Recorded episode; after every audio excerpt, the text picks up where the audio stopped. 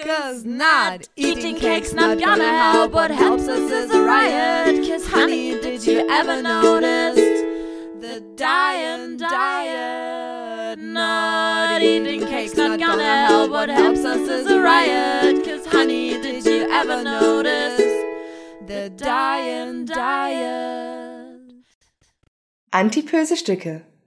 Ein Podcast mit Katharina Sophie Hautmann und Antje Kröger. Wir hatten heute keine technischen Probleme, wir waren schon ein bisschen stolz auf uns. Hallo, sagt H oder wer auch immer. HXX. So, So, schön. guten Tag. Schönen guten Tag. Freitag, Freitag pünktlich, 20.15 Uhr. Ja, das ist, zur wir, sind, wir, Primetime. sind der, wir sind der Freitagskrimi. Auf jeden Fall. Oh, das stimmt. Könnte heute kriminell werden, ein bisschen. Warum? Na, das Thema? Ach so, unser Thema, ja. Schon. Erstmal hallo. Willkommen zu den antipösen Stücken in der Staffel 5. Immer noch unfassbar. Stück vier. Immer noch unfassbar. Ich habe vorhin kurz gedacht, wir sind äh, in Stück fünf bereits, aber dann haben wir festgestellt, wir haben ja ein Stück verloren. Aber was hast du letztes Mal als Spruch gehabt? Trotzdem war es ja so gut letztes Mal. Aber da gab es doch irgendwie so einen Spruch. Na, besser als erwartet. Ach so, ja, besser als Ich habe ganz schöne äh, äh, Aussetzer in meiner Erinnerung, aber ich glaube, das liegt daran, dass ich so viel erlebe.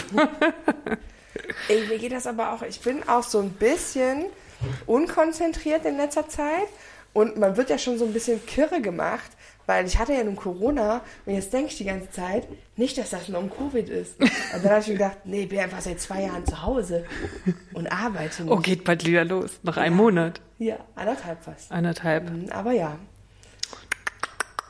Ja, Das ist spannend. wir Freitagabend, weil ich äh, musste noch ein bisschen unterwegs sein. Und wir wollten es auf jeden Fall live machen, Auf um uns halt Fall. auch zu sehen. Na klar. Und nicht wieder Stück, Stücke zu verlieren. Genau, das ist uns jetzt zu riskant hier. Ja, hallo, hallo Daniela.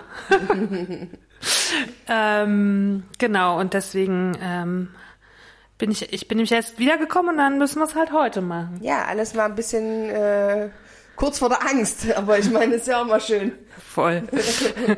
wir sind voll beweglich. Ha. In Bewegtbild. In bewegt Bild. Ja, das war nämlich der kleine Hinweis in unserer Story auf unser heutiges Thema.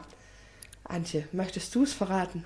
Wir sprechen heute über Bewegung. Hm, genau. Spannendes Thema, finde ich mega spannend, was es da alles so gibt und ähm, was da auch alles so rumkommt und auf was man es auch alles beziehen kann, ne? Beweglich zu sein.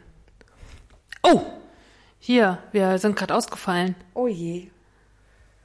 Was machen wir jetzt? Wir sprechen einfach weiter, weil unsere Audioaufnahme funktioniert ja weiter. Das stimmt, aber wir könnten uns auch kurz darum kümmern und das dann rausschneiden.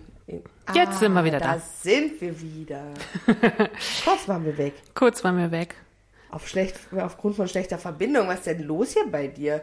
Bist du mal eine Woche nicht hier und dann ist deine Internetverbindung schlecht oder was? Ich hatte vor allen Dingen totale Angst. Also ich war im Norden und da war so krasser Sturm. Und äh, dann habe ich gedacht, oh Gott, hoffentlich halten meine Fenster das aus. Weil ich bin schon mal Weihnachten, von den Weihnachtsferien hierher wieder zurückgekommen und dann waren alle Fenster aufgesprungen. Ui. Und ich habe gedacht, warum ist es denn hier so kalt? So, und kam dann, und gestern Nacht kam ich wieder und dann bin ich erstmal durch die ganze Wohnung und habe geguckt, ob alle Fenster, aber ich glaube, hier war der Sturm. Hier war nicht so ein krasser. Also es war schon auch windig und aber es war, glaube ich, nicht so ein Sturm wie im, an, im Norden. Ja, im Norden war es wirklich crazy. Habe ich es mir echt durch die Ohren pfeifen lassen. So, heute geht es um Bewegung. Genau. Und äh, jetzt ist es eigentlich dein Part, ne? Zu sagen, aber Ja, erst aber kommen die war- News, aber ich erst war- kommen die News, erst ich kommen die war News. schon Ne, ne, ne. dabei und Aber schon- vielleicht sollten wir, bevor wir mit den News anfangen, mit der kleinen Kritik zu Ah ja, The genau. Biggest Loser anfangen. total gut, weil wir haben Aber ich habe gehört, das heißt gar nicht mehr The Biggest Loser. Das ist nur noch so der Hintertitel. Das heißt jetzt irgendwas mit, weiß ich nicht, habe ich vergessen. Es ist sehr gut, dass du sowas sagst und es dann vergisst. Es heißt so, The Biggest Loser, so ganz klein. Weil sich so viele an diesen Loser, glaube ich, stören. Okay. Mhm. Ja, das weiß ich nicht, darüber habe ich nichts erfahren, aber auf jeden Fall ähm, erreichte mich eine Nachricht, in der wir ähm, ein bisschen korrigiert wurden, weil wir in unserer letzten Folge, als wir über The Biggest Loser sprachen, gesagt haben, dass wir es ganz äh, schwierig finden, dass ähm, dort keine psychologische Begleitung und keine Ernährungsberatung und sowas stattfindet. Ähm, sei uns verziehen, dass wir das gesagt haben. Wir wurden aufgeklärt, dass das wohl tatsächlich der Fall ist dass äh, das aber irgendwie erst in den späteren Folgen mit dazukommt. Und ich, sichtbar für die Zuschauer. Sichtbar für die Zuschauer, Drinnen. genau. Mhm. Und ich ähm, habe das ja immer noch gar nicht geguckt. Und Antje hat sich, glaube ich, nur die erste Folge zur, dieser Staffel zu Gemüte getan und die Staffeln davor waren uns auch nicht bekannt. Und da haben wir tatsächlich leider wirklich nicht zu Ende recherchiert und haben uns da, haben das einfach nur aus dem geschlussfolgert, was Antje in dieser Was man so Folge sieht sah. halt, ne? Und ähm, genau. Also das wurde an uns herangetragen. Wir sind sehr dankbar für die Kritik. Ähm, wir ähm, irren uns auch gelegentlich und sind Ja, die Moderatorin ist auch Ärztin, ne? Genau. Irgendwie. Genau. Und es gibt aber auch im Hintergrund auf jeden Fall Psychologen und Ernährungsberaterinnen. So. Genau. Ähm, aber erstmal kann man ja nur davon ausgehen, was man ja erstmal sieht. Halt, Das ne? stimmt. Und ähm, ich habe gesagt, ich, ich guck mir das nochmal an, wenn der Sieger, die Siegerin feststeht, um halt auch zu gucken, okay, wie viel wurde da dann wirklich abgenommen. Und ähm, da oder vielleicht auch noch mal in einem halben Jahr, wenn dann noch mal so ein Feedback oder sowas kommt. Ne? Das ist ja dann auch Ja. ganz spannend halt. Ne? Genau. Das finde ich eh am spannendsten, was passiert mit den Leuten, wenn sie dann wieder zu Hause sind halt. Ne? Aber das ist ja grundsätzlich bei jeder Reality-Show und bei jeder Casting-Show und so am spannendsten. Hm. Also klar ist immer der Prozess des Entstehens irgendwie auch ganz cool mit anzugucken. Aber am spannendsten wird es doch eigentlich, was passiert danach. Hm. Wenn der mediale Hype auch so ein bisschen weg ist. Und die Kontrolle und äh, naja. Aber zu den News gehört ja auch noch so ein bisschen. Gibt's Neuigkeiten an deiner Adipositas Klinik? Nee, tatsächlich leider immer Front? noch nicht. Ähm, also die Krankenkasse hat sich bis jetzt immer noch nicht bemüßigt gefühlt, sich mit mir in Verbindung zu setzen.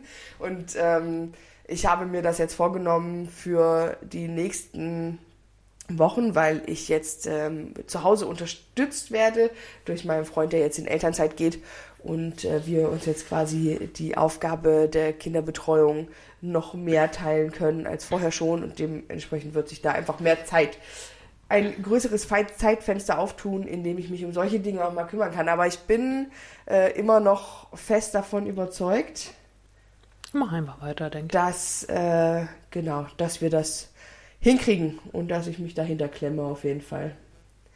Aber gesetzt dem Fall, die Krankenkasse übernimmt das jetzt nicht. Kann ja passieren, ne? Ja. Würdest du das auch äh, aus privater Kasse bezahlen? Naja, es ist halt immer so ein bisschen die Frage. Wie viel waren also, das so 600? 600 Euro. Also Mhm. ich denke, das würde sich finanzieren lassen, weil ich glaube, dass ich da genug Menschen hätte, die die, die Idee grundsätzlich gut finden, ähm, das zu tun. Also dieses Geld würde sich auftreiben lassen, aber es ist ja eben dann auch die Frage, wenn es dann weitergeht mit ähm, ich musste nur kurz dahin gucken, weil irgendwie ist da gerade was passiert, aber es ist nur jemand, ein neuer Zuschauer dazugekommen. ähm, ist einfach die Frage, falls sich aus diesem Jahr Therapie, weitere Therapien ergeben, wie das dann ist, wenn die Krankenkasse halt quasi das erste nicht genehmigt hat, werden dann die Folgebehandlungen überhaupt erwogen, dass sie bezahlt werden? Oder ist es dann halt einfach durch? Deswegen das würde ich eigentlich tatsächlich lieber so lange kämpfen, bis die Krankenkasse sich dafür bereit erklärt, das zu bezahlen. Und das haben wir ja gelernt von anderen, dass es sich lohnt. Ne? Ja, dass genau. viele Krankenkassen ja beim zweiten, dritten Schritt Genau. dann was gemacht haben. Ne? Und es ist auch einfach so ein bisschen meine Kämpfernatur, die jetzt einfach sagt, so, nee, nee. Also na klar kann ich selber bezahlen. Aber ich habe nach Hilfe gefragt und ich möchte dann auch, dass man mich nicht tritt, sondern dass man mir hilft. So. Und ja, also ich, ich, ich werde einfach dranbleiben. Aber ich halte euch auf dem Laufenden. Also Das finde ich gut. ja. Ich habe jetzt irgendwie, habe ich gerade schon zu Kathi gesagt, ich habe jetzt hier fünf, sechs Tage äh, Kohlenhydrate hinter mir. so. Ich habe ja irgendwie lange keine gegessen und habe jetzt mal eine kurze Pause gemacht. Aber es war auch echt gut. So, also ich habe kein schlechtes Gewissen und ich hatte auch körperlich, manchmal habe ich ja immer schon gedacht, man hat dann so körperlich Probleme. Hatte ich jetzt auch nicht. Irgendwie, Stoffwechsel hat trotzdem ganz gut funktioniert. Herrlich. Aber jetzt ist auch wieder gut. Sobald ich hier in, in meinen vier Wänden bin, ist auch wieder gut. In meinen vier Wänden gibt's gar keine Kohlenhydrate. Aber ich glaube, das ist wirklich das, ich glaube, das ist der schwierigste Teil, weil ich glaube, es ist super wichtig, dass man ab und zu das zulässt, dass man aus dieser, aus dieser neuen Gewohnheit ausbricht, weil nur, das ist ja dieses schöne Sprichwort, Ausnahmen bestätigen die Regel. Ähm, und ich glaube, das ist wirklich wichtig, wenn man dann nämlich wieder zurückfindet und das einen nicht wieder in alte Muster zurückreißt, dann, ähm, ach, Dankeschön, liebe Jasmin. Jasmin hat, ja, musste. sehen toll aus. Dankeschön.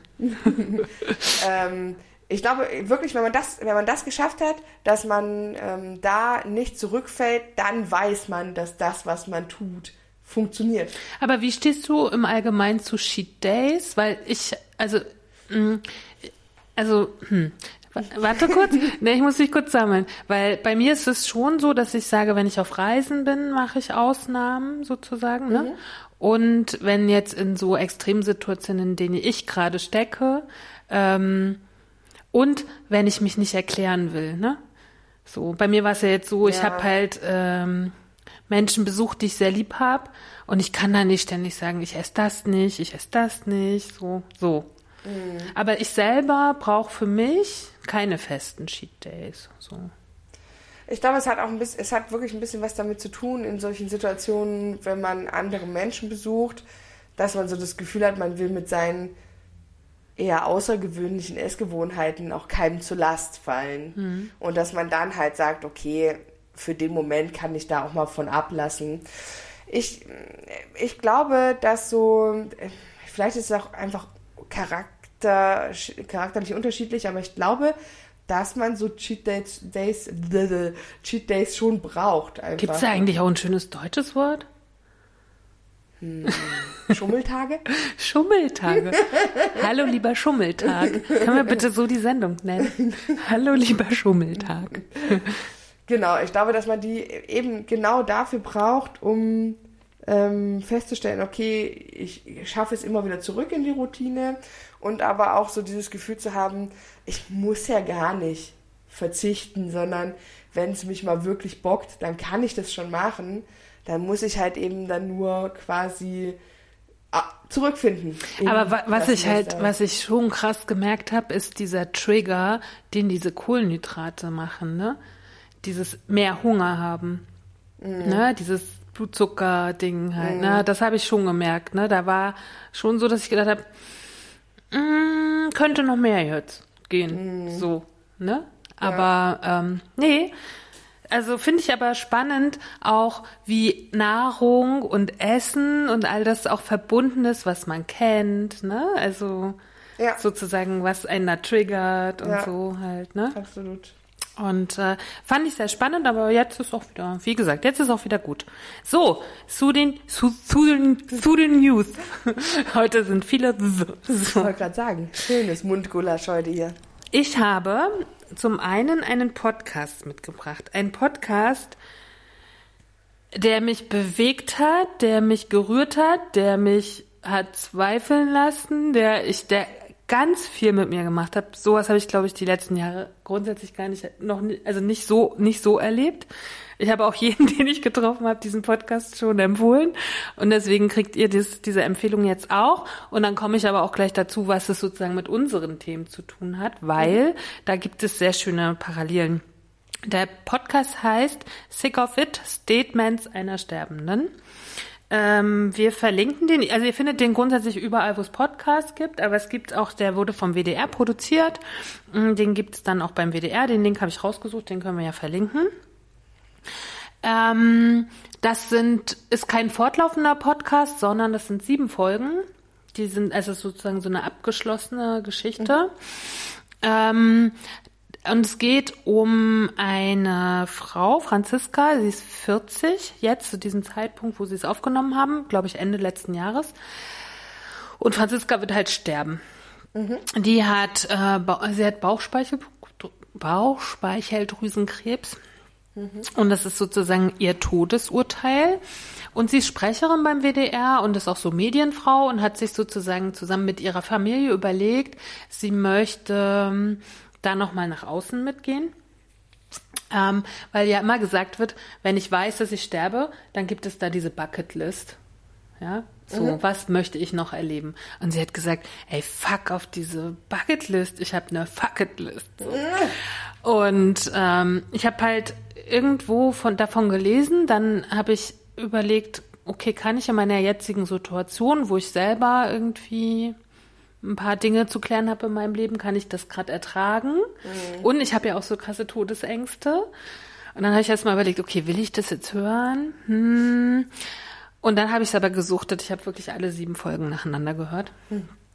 Und habe äh, nebenbei habe ich äh, handwerklich was gemacht und das ist jetzt irgendwie immer verbunden immer wenn ich daran denke, denke ich auch daran, was ich da gemacht habe. Halt, ne? das, das ist total ja. verrückt, weil ich habe da was äh, ge gebastelt und gemacht und das währenddessen habe ich das gehört. Und äh, es gibt sehr krasse Folgen. Sie hat auch einen Sohn, wo es so ums Abschied nehmen. Das ist alles sehr krass. Sehr spannend und auch für unser Thema finde ich die Folge. Da geht es um den Körper und da geht es darum, um diesen Satz, den wir auch schon mal im Podcast hatten, in einem gesunden Körper wohnt ein gesunder Geist. Was ist dann aber mit einem Körper, der schon immer krank war? Mhm. Hat man dann überhaupt einen gesunden Geist? Kann man den haben? Mhm. Das ist so ein ganz wichtiges Thema, was sie sozusagen durchnimmt. Mhm. Und bei ihr ist es so, sie hat so einen ganz seltenen genetischen Defekt. Und sie hat mit 20 den ersten Krebs, sie hat jetzt drei verschiedene Krebssorten gehabt. Das heißt, sie hat jetzt nicht erst jetzt diesen Krebs gekriegt und stirbt bald, sondern mhm. hat halt eine Leidensgeschichte von 20 Jahren. Mit verschiedenen Krebssorten. Hat in dieser Zeit aber eine Familie gegründet, hat einen äh, Mann an ihrer Seite, hat einen Beruf erlernt und, und so weiter. Ne? Und äh, dann geht es auch zum Beispiel darum, kann ein kranker Körper ähm, überhaupt begehrenswert sein, weil die haben dann ihre Beziehung geöffnet in eine offene Beziehung und sie wollte das aber eigentlich grundsätzlich gar nicht ähm, und dann war, hat sie sich gefragt, begehrt mich überhaupt jemand, wenn ich krank bin? Mhm. Ja, so ist mein Körper dann überhaupt begehrenswert. Oh, dann habe ich gedacht, das sind ja auch alles unsere Themen ja. letztendlich. Ne? Mhm. Und sie hat das auch immer weiter gesponnen. Sie hat halt gesagt, ähm, es geht nicht nur um krank, es geht um Behinderungen, es geht um nicht normative Körper und so. Deswegen, ich kann es euch wirklich nur empfehlen. Aber, und da kommt auch immer so ein Disclaimer vorher. Wenn es euch, ja, wenn es euch gerade schlecht geht, dann vielleicht hört ihr das lieber, wenn es euch besser geht oder wenn ihr eine gute Person um euch herum habt. Mhm. Aber ich muss sagen, mich hat dieser Podcast nur beflügelt in allen Hinsichten.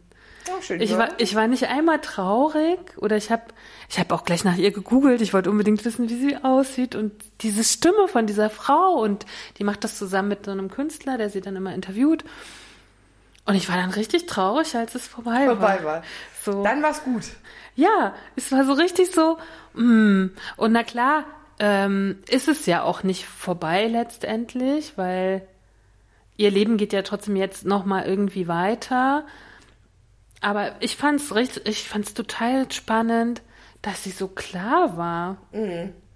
Sie hat auch, sie weint auch manchmal und sie hat auch, glaube ich, Angst zu gehen, natürlich, mhm. und äh, alles hinter sich zu lassen und so, ne? Mhm, aber ich fand wirklich dieses, ne, können wir auch noch mal, können wir ja bei der Bewegung sowieso grundsätzlich auch noch mal hinkommen, ne?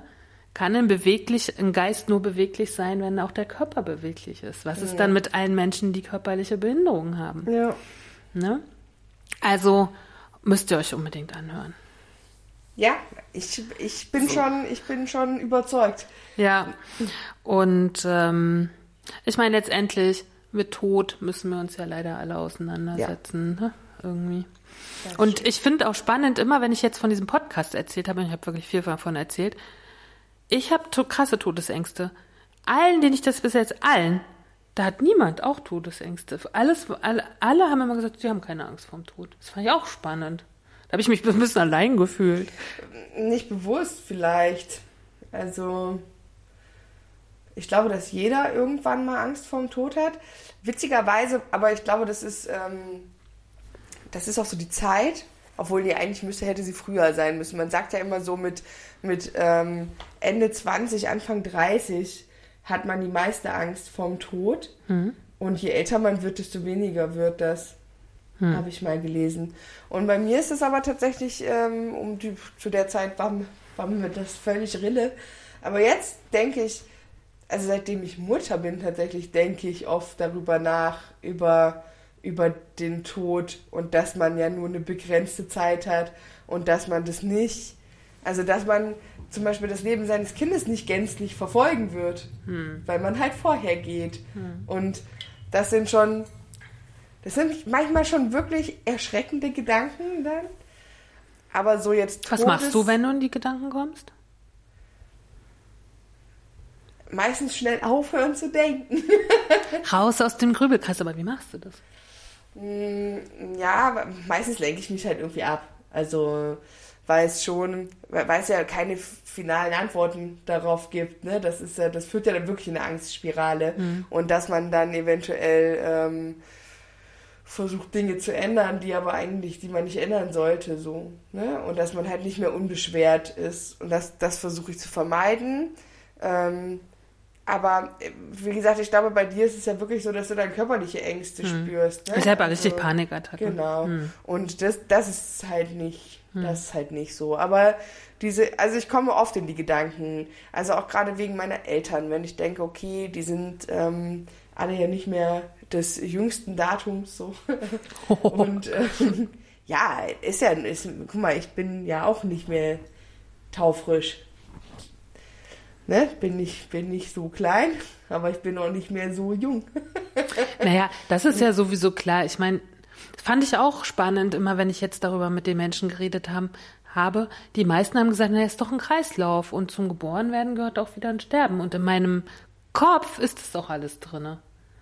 Aber in meinem, ich habe das jetzt, ich habe mir hier schon mal was anderes aufgemacht, weil ich habe schon wieder festgestellt, ausgedruckt ist es für mich viel zu klein und ich habe meine Lesebrille irgendwo hingelegt und weiß nicht mehr, wo sie ist. Sehr gut. so. Ähm, und ich finde das auch ganz gesund, so zu denken. Aber du hast ja immer noch den Körper und das Herz und die Seele, Ja. die nicht mit dem Kopf übereinstimmen, weißt Ja. du? So. Ja, ja. Weil man will ja gar nicht immer leben, weil dann um dich herum sterben ja die Leute sowieso dann auch. Kann ja nicht jeder immer leben. Ja. Ne? So. Ja, und ich glaube auch immer an den Tagen, wo man dann so Gebrechen hat und wo es einem nicht gut geht. Also an den Tagen, wo es einem gut geht, will man natürlich immer leben. Also so will man ja immer leben. Aber wenn man einfach das, das, äh, den Verfall des Körpers, der ja einfach aus biologischer Sicht nicht zu verhindern ist, in Betracht zieht, will man ja nicht dann am Ende immer weiter dahin siechen, sage ich mal. So. Und ich glaube, also es ist schon, also ich meine, ja, rein rational gesehen ist schon gut, dass wir alle irgendwann mal sterben. So. Und trotzdem kann ich mir im jetzigen Moment nicht vorstellen, dass ich sterbe. Und wäre auch jetzt nicht cool damit, wenn ich sterbe. so. Liebes Universum, du weißt Bescheid. So. Bitte. Ich habe noch ein bisschen in ein, freu äh, in ein freu freulicheres Thema mitgebracht, nämlich es geht um Kaffee. Ach, das ist wirklich ein sehr erfreuliches Thema. ja, weil ich trinke ja so gerne Kaffee. ja, ich auch. Oh, Kaffee ist, glaube ich, mein liebstes Genussmittel. Ich habe auch ganz selten in meinem Leben bis jetzt zu Kaffee Nein gesagt. Also wenn mir jemand Kaffee Ja, so zu Kaffee. ja, ich habe mich auch schon wieder gefreut, ähm, heute sozusagen meinen ersten meinen Kaffee so zu Hause zu trinken, ne? so wie ich ihn halt trinke. So unterwegs trinke ich da dann einfach schwa schwarzen Kaffee so, aber dann weiß ich irgendwie meine Bohnen und so, ne? Und da freue ich mich immer so richtig drauf. Also Kaffee ist wirklich was Tolles. Und ich habe in der Test 1 2022 ähm, schöne, da gibt's einen Artikel über die äh, Mythen von Kaffee. Und da habe ich das mal mitgebracht, weil das muss ja auch mal aufgeklärt werden, ne? Dass es irgendwie falsch ist, was so im Umlauf ist, ne? Und, wer, wenn nicht wir, sollte das tun? Ja. Und Kaffee gehört halt auch zu unserem genussvollen Leben. Ne? Ich kann gar keine Menschen verstehen, die keinen Kaffee trinken. So. hm. Also, erstes Mythos, äh, erster Mythos, Kaffee ist ungesund. Das haben Studien mittlerweile widerlegt. Moderater Kaffeekonsum gilt inzwischen sogar als gesundheitsfördernd und kann Teil eines gesunden Lebensstils sein. Nicht alleine wegen des Koffeins, sondern weil der Aufguss hunderte biologisch aktiver Pflanzenwirkstoffe enthält. Okay. So, toll. Toll. Kaffeetrinker, Tr Kaffeetrinker sterben früher. Ich habe übrigens auch noch eine schöne Kaffeegeschichte, die muss ich kurz erzählen. Okay, so reingeschoben jetzt. So reingeschoben. Weil wir mussten, als ich zur Schule ging, mussten wir sagen, was unsere Eltern vom Beruf sind. Du hast gesagt, Kaffeetrinker. Und dann musste ich sagen, was meine Mutter vom Beruf ist. Und ich wusste das nicht so richtig. Und ich habe gesagt, immer wenn ich meine Mama besuche, trinkt sie Kaffee. Ich glaube, sie ist Kaffeetrinkerin. Herrlich. Schön. Das wäre ein geiler Job. Den Ja. würde ich auch machen. Ja. Aber es war wirklich so. Also meine Mutter hat in der DDR in einem, in einem also es hieß Wehrkreiskommando und da saß dann vorne so ein Amist, der musste mich immer reinlassen, weil da war alles immer so abgesperrt und so. Und dann bin ich immer in das, so als kleines Kind druck, druck, druck in dieses Büro und die saßen immer da und haben Kaffee getrunken, die Damen. also ich wusste lange nicht, was meine Mutter beruflich macht. Würde mich jetzt interessieren, was hat die da gemacht? die war zivil, die war sozusagen Sekretärin. Ach so, okay. irgendwie, ne? Die hatte auch keine Uniform an und so und sie saß da immer und hat Kaffee getrunken. Aber die anderen auch, die da saßen. Ich möchte diesen Job. so. Oh, Kaffee wird in Büros, glaube ich, viel getrunken. Ich glaube, viele Kinder, die jetzt ihre Eltern besuchen, sehen auch Kaffee trinkende Eltern. Ja, aber nicht in so einer Runde, sondern halt vorm PC wahrscheinlich da. Ja, das gab's ja nicht. Ne, die saßen dann an ihren Schreibtischen, da stand ja nichts, außer dass sie Kaffee getrunken haben. So. Naja, also, zweiter Mythos, Kaffeetrinker sterben früher.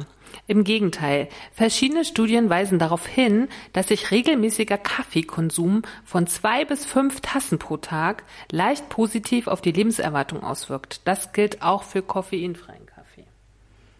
Hast du schon mal erlebt, dass du so viel Kaffee getrunken hast, dass du Herzrasen gekriegt hast? Das habe ich noch nie gehabt. Zu Schulzeiten, Ah ja. aber tatsächlich auch danach, aber zu Schulzeiten war es relativ regelmäßig, weil ich hatte immer so lange ein Motivationsproblem, bis ich ein Zeitproblem hatte. Und dann hatte ich, während des Zeitproblems, hatte ich dann immer ein akutes Müdigkeitsproblem. Und das habe ich immer mit sehr viel, so habe ich auch angefangen, Kaffee zu trinken Okay. tatsächlich, weil ich ähm, als ganz junger Mensch Kaffee nicht mochte. Das war mir zu bitter und so. Und das, ähm, und dann war aber klar, immer zu so, wenn wir irgendwelche Hausarbeiten schreiben mussten oder Aufsätze oder wie auch immer, ne, oder irgendwas erledigen mussten oder für einen Test lernen oder so. Oder ich muss halt jetzt in der Nacht noch schnell dieses Buch lesen, weil wir darüber morgen eine Klausur schreiben. Erstmal. Dann habe ich immer eine ganze Kanne Kaffee gekocht und dann äh, stand die halt auf meinem Schreibtisch und dann habe ich mich halt hingesetzt und habe ge- angefangen zu arbeiten und habe halt wirklich diesen Kaffee in mich reingeschüttet. Da ich aber nun auch kein geübter Kaffeetrinker war, weil das halt nicht mein Go-To-Getränk war zu der Zeit, war es dann schon so, dass ich dann so, also äh, mir wurde dann latent übel auch immer, also so ein flaues Gefühl die ganze Zeit im Magen. Und dann hast du immer so ein, oh, das Herz, das schlägt halt nicht doll, das ist jetzt nicht so ein krasses Herzklopfen, sondern das schlägt ganz flach, aber wie wild. So und Okay. ganz widerlich. Das ist ein, also und dann wusste ich mal, ich muss jetzt aufhören, Kaffee zu trinken. Mhm. Das endet sonst nicht gut. Krass. Ja, und meistens hat es dann auch das Gegenteil bewirkt. Meistens hat es mich dann äh, zumindest kurzweilig mal sehr müde gemacht, bis Mhm. es dann angefangen hat, so richtig so den, den zu machen. Augen auf So, los geht's. dritter Mythos, Kaffee erhöht das Krebsrisiko. Stimmt nicht. Die internationale Krebsforschungsagentur der Weltorganisation, Weltgesundheitsorganisation WHO gab 2016 offiziell Entwarnung. Es gebe keine überzeugenden Belege, dass Kaffee das Krebsrisiko erhöht. Das Risiko für einige Krebsarten wie Haut, Brust, Gebärmutter, Prostata oder Leberkrebs ist Beobachtungsstudien zufolge für Kaffeetrinker sogar etwas niedriger. Kaffee scheint echt gut zu sein. Wie bereitest du deinen Kaffee zu? Also ich weiß es ja, aber ich will es trotzdem Ich fragen. habe einen Kaffeevollautomaten, in den ich Bohnen hineinfülle, der meine Bohnen dann frisch malt und frisch aufbrüht und sie mir dann äh, in mein Tässchen hineinlässt. Und mit Milch, mit Zucker? Ich trinke mit Milch, ohne Zucker. Aber ganz schwarz. Das war noch nie meine Welt. Oh, doch, kann ich auch. Kann ich, aber lieber mit Hafer oder Mandelmilch. Ja, ich nehme die ganz normale laktosefreie. Ja, ich mache ja richtig so Celebration, ne? Mit Schaum und so. Hm. So, Kaffee erhöht den Blutdruck, ist Mythos Nummer vier.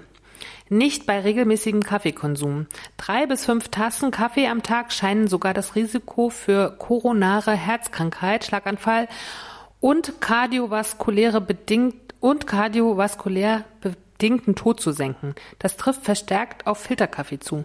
Der Filter entfernt den Inhaltsstoff Kaffee Kaffeestol, der den Cholesterin, oh, Cholesterinspiegel leicht erhöhen kann. Das habe ich schon öfter gehört mit dem Filterkaffee, dass das die gesündeste Art von Kaffee ist. Okay, aber der ist auch nicht unbedingt die leckerste.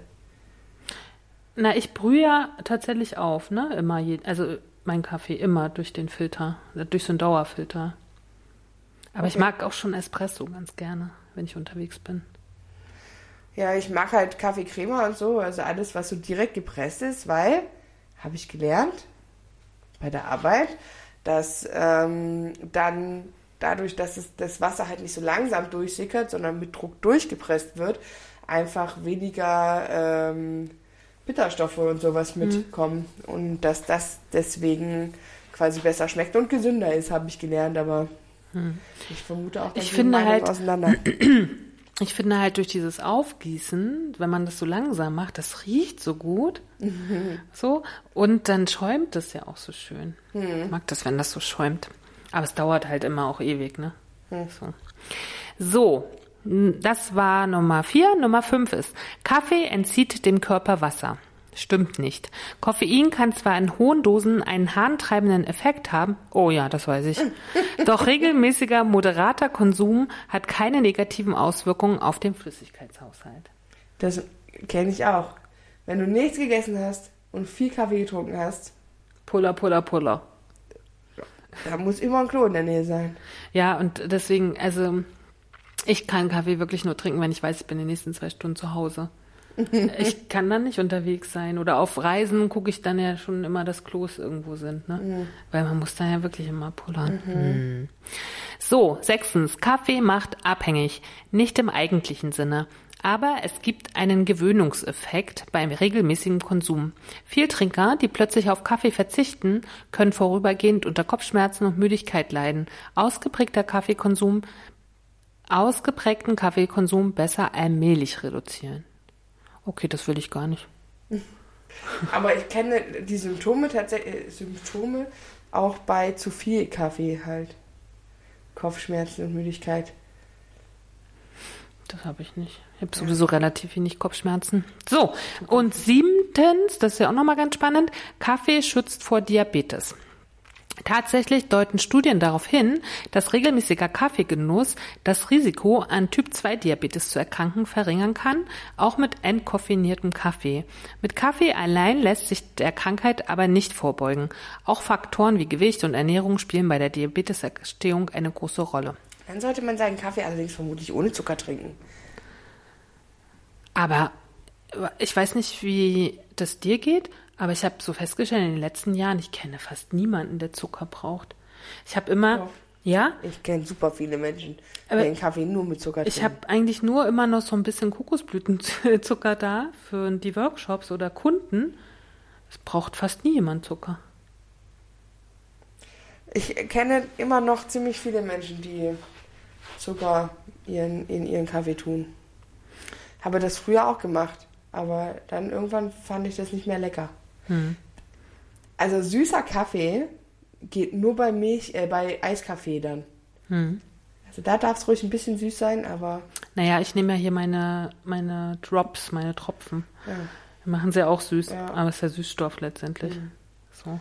Aber Zucker habe ich wirklich festgestellt, über die Jahre wird weniger genommen, auf jeden Fall. Ja, weniger auf jeden Fall. Ja. So, ich bin durch. Schön. Das war's mit deiner Bewegung. Nee, das waren die News. Das waren meine. Stimmt, wir haben noch gar nicht über Bewegung gesprochen. Das kleiner Klapsi. Gut, äh, soll ich anfangen ja. mit Bewegung? Na, wir können ja mal grundsätzlich erstmal über unsere Bewegung. Wie ist denn deine Bewegung Schlecht. so? Schlecht, okay. Ja, naja, also im Vergleich zu äh, Vorschwangerschaft wirklich schlecht, weil ich bin ja jeden Tag mit dem Fahrrad zur Arbeit gefahren und das war ja schon immer eine ganz schöne Strecke und ähm, ich äh, ist aber ganz gut. Ich kann dann tatsächlich gleich zu diesem Thema hier überleiten, was hier so vor mir liegt in meiner kleinen Zauberausdrucksgeschichte. Ähm, ich habe dann ja mein Fahrrad, also ich bin auch am Anfang der Schwangerschaft noch ziemlich viel Fahrrad gefahren, aber irgendwann, als es dann Auch Kathi ist immer mit dem Fahrrad hergekommen, auf jeden ja. Fall. Ich habe alles mit dem Fahrrad. Ich hatte auch keine, keine Fahrkarte für die Straßenbahn und so. Ich bin wirklich alle Wege, die ich zu erledigen hatte, bin ich mit dem Fahrrad gefahren. Laufen nicht so meins, also bin ich alles Fahrrad gefahren. Hat sich jetzt ein bisschen geändert. Ähm, ich fahre jetzt viel Straßenbahn, einfach weil mit äh, Kind und Kinderwagen das sich anbietet, wenn die Strecken länger sind. Und ähm, ansonsten laufe ich jetzt mehr als, viel mehr als vorher. Also das ist schon wahr. Aber grundsätzlich ist die Bewegung, hat die Bewegung schon nachgelassen. Also zumindest die effektive, wo ich sage, das strengt mich halt auch an. Also wo ich sage, die ist vielleicht effizient für irgendwas. Ne? Also weil Laufen tue ich immer so langsam, dass es mich nie anstrengt. Wirst du mal von allen überholt? Ich verpasse ständig Straßenbahn, weil der angegeb, die angegebene Zeit in dieser App Stimmt, da steht immer, wie lange du brauchst. genau, zu zur. Straßenbahn, von der, äh, wo du dich befindest, haut bei mir halt nie hin, weil ich immer langsamer bin. Weil ich wirklich langsam laufe. mir kommt es meistens nicht so langsam vor, aber wenn ich laufe wirklich langsam. Wirklich. Es ist halt einfach so. ja, und das ist ein bisschen, ähm, das ist ein bisschen schade. Hm. Aber ja, wird auch wieder besser. Ich arbeite ja bald wieder. Aber grundsätzlich hast du früher Sport gemacht. Was äh, fällt dir an Bewegung leicht, was schwer? So, so grundsätzlich. Ich habe noch nie Sport in einem Verein oder so gemacht. Ich müsste mir jetzt echt überlegen, ob ich. Also ich habe diverse ähm, Versuche gestartet, in Fitnessstudios Sport zu machen. Das hat mich immer sehr viel Geld gekostet und äh, die Fitnessstudios haben immer gut an mir verdient und ich war dann sehr selten da. Was hast du Und- da gerne gemacht?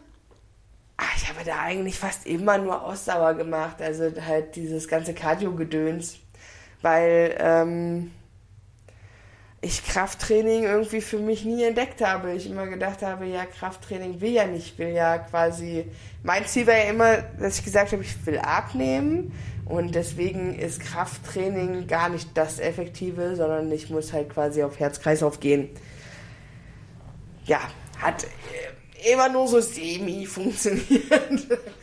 Also was wirklich am besten funktioniert hat, war das, das tägliche Fahrradfahren einfach für die Geschichte, dass man, ähm, dass man fit bleibt, also dass man irgendwie beweglich bleibt im Sinne von ähm, der ganze Bewegungsapparat ist da in, äh, war schon einfach am Start und das war schon gut. Also ja.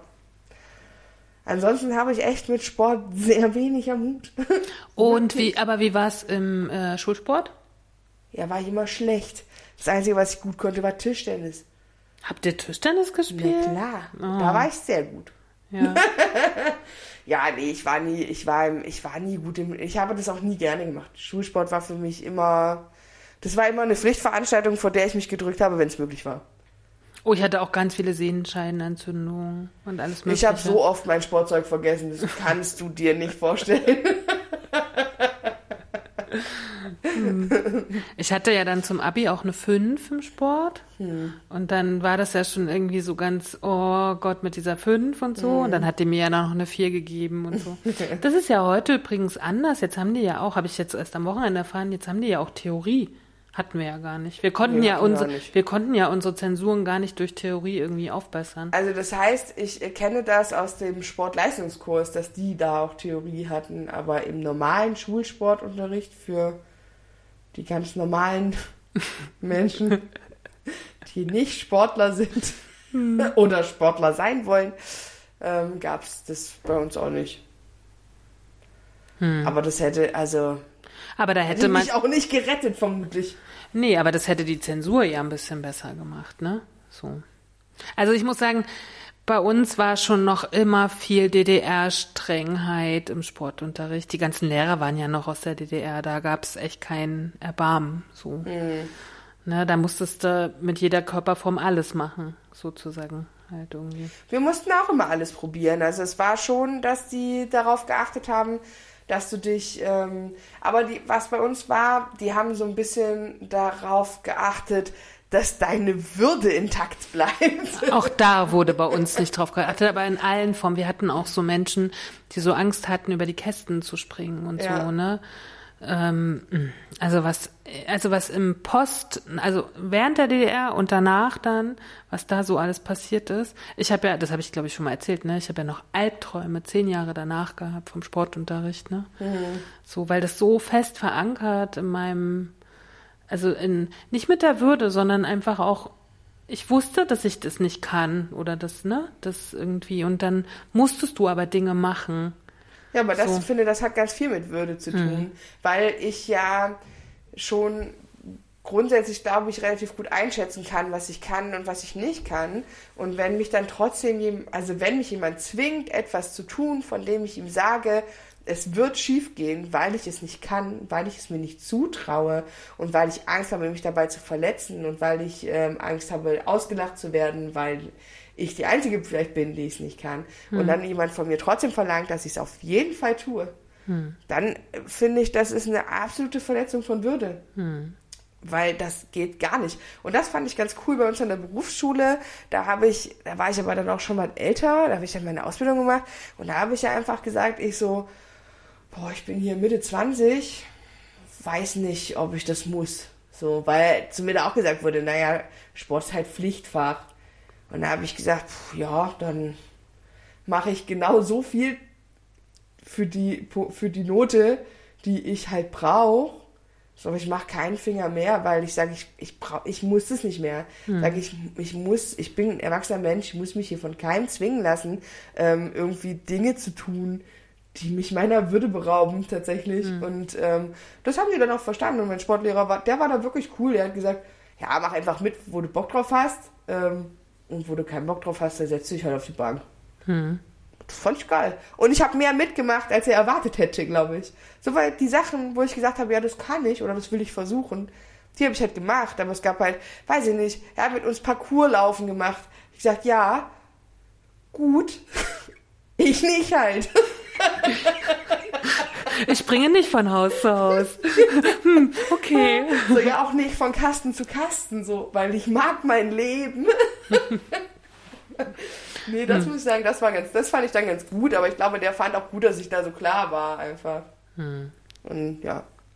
Na, ich habe ja relativ viel Sport gemacht, ne? Tatsächlich. Ja, du hast ja gesagt, du hast Leistungssport gemacht. Na, ich habe erst bin ich geschwommen. Da gab es dann aber auch echt ein tragisches Erlebnis bei einem Wettkampf, wo ich die 400 Meter Kraulen nicht gut geschafft habe. Da habe ich gedacht, na, das ist vielleicht doch nicht so das Richtige für mich. Aber wir haben immer nur irgendwie in den Hallen, weil wir gar, wir hatten dort, wo ich gelebt habe, gar keine eigene Schwimmhalle. Und dann haben wir immer nur Kraft und so geübt. Ja, und dann sind wir nach Rostock in die Schwimmhalle und sollten dann auf einmal schwimmen. Du hast aber nur trocken die ganze Zeit geübt, weißt du? Und wir waren noch so klein. Also war echt eigentlich ein bisschen blöd. Naja. Und dann habe ich diese 400 wirklich als lahme Ente zum Schluss bin ich angekommen, habe ich gedacht, ich glaube, es ist nicht mein Sport. Obwohl ich Schwimmen ist auch heute noch, also Wasser und Schwimmen ist einfach auch heute immer noch mein Steckenpferd. Ja, Aber das hätte, das hätte man halt einfach immer üben müssen, ne? Mhm. So. Und danach bin ich ja gerudert relativ lange, also wieder Wasser.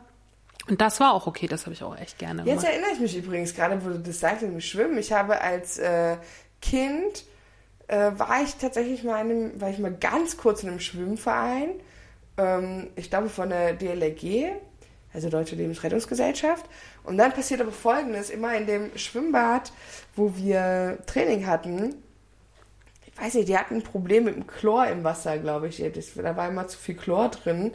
Und ähm, ich habe auf diese Chlordosis krass allergisch reagiert, weil jedes Mal, jeden Tag, nachdem wir Training hatten, hatte ich 40 Grad Fieber. Mhm. Also es, und dann haben wir, habe ich halt irgendwann damit aufgehört, weil das einfach nicht, ne? Mhm. Aber das hat mir immer Spaß gemacht. Also Schwimmen war tatsächlich auch immer fand ich immer cool. Ich war immer schon eine Wasserratte. Hm. Witzigerweise merke ich das jetzt auch schon bei meiner Tochter, die findet Wasser und Schwimmen. Ich finde geil. Wasser auch cool, aber zum Beispiel, das reicht mir nicht aus, um schwimmen zu gehen, weil ich finde es halt auch, Langstrecke finde ich halt langweilig, immer zu hin und her schwimmen.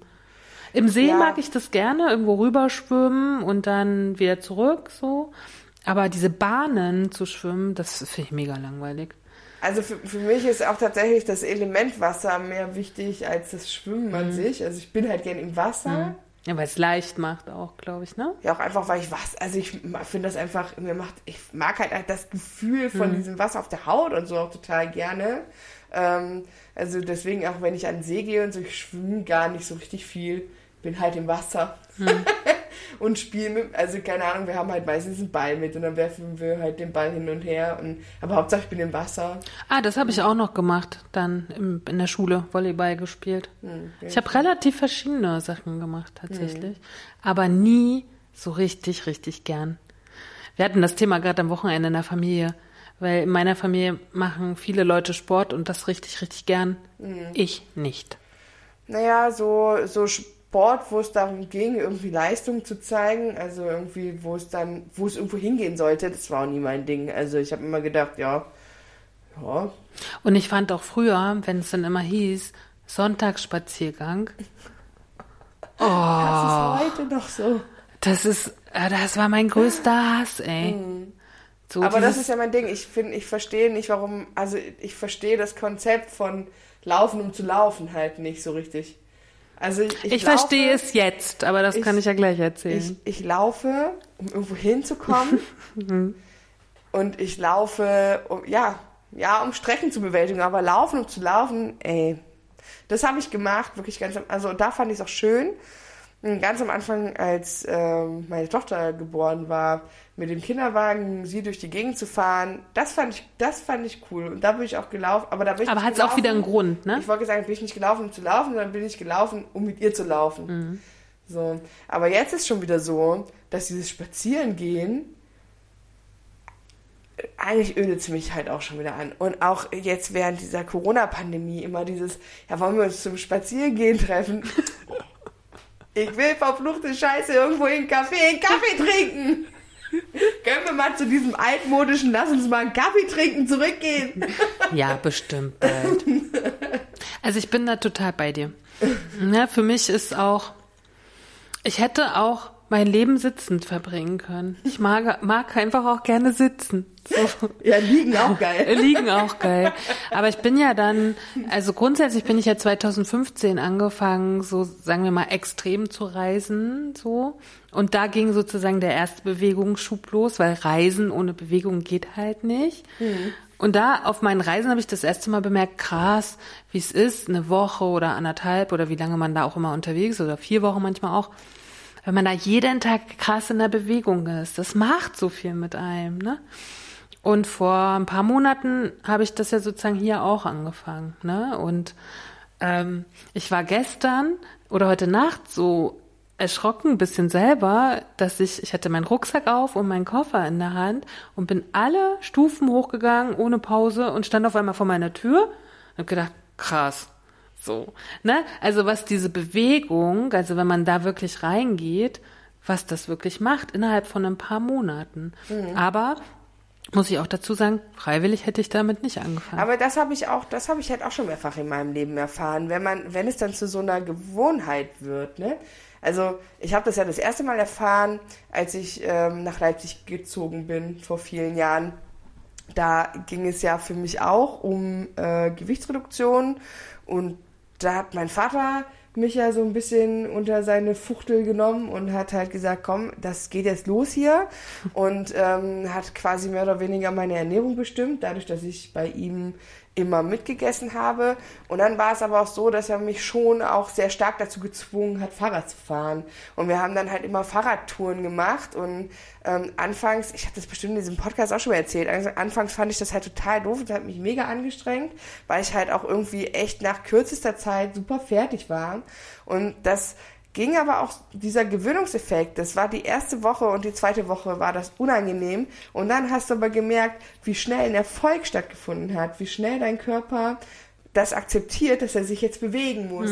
Und wie gut er damit zurechtkommt und wie auf einmal dann wie so Schmierstoff in deine ganzen Glieder gerät und das Gefühl und dieses Erfolgserlebnis dich dann so pusht und motiviert und ähm, hier, da sind wir wieder bei Genuss und bei besser als erwartet quasi, mhm. Dieser, dieses Gefühl von Belohnungszentrum sagt, ey geil, besser als erwartet, wollen wir noch mehr von, so, ähm, dass das dann sowas, so ein Selbstläufer wird, dass man dann irgendwann das Gefühl hat, dass man ohne halt gar nicht mehr kann. Und ich bin dann halt zu der Zeit hm. ähm, wirklich jeden zweiten Tag auf mein Fahrrad gestiegen, immer dieselbe Runde gefahren, das waren so circa 30 äh, Kilometer und habe dann halt aber jeden Tag versucht, das ein bisschen schneller zu schaffen.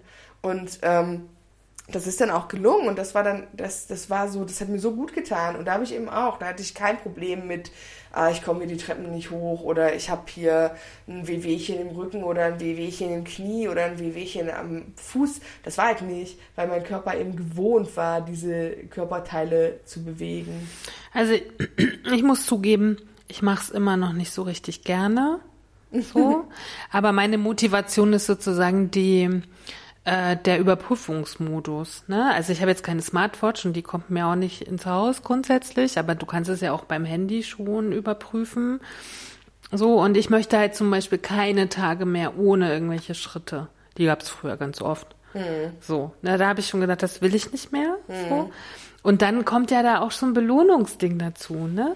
Oder so ein, oder du siehst es dann, du äh, siehst es visuell und dann denkst du, okay, da will ich jetzt nicht wieder abfallen mhm. oder so. Ne? Ich laufe ja auch, wenn ich in Leipzig bin, immer die, dieselbe, dieselben Strecken. Mhm. Ich, man könnte ja auch mal woanders hingehen. Mhm. Ne? Habe ich gar keine Lust zu. Mhm. Ich weiß genau, ich habe eine große Runde und eine kleine Runde und ich weiß genau, was das so ungefähr für Schritte sind so und wie viel ich noch brauche. Ja.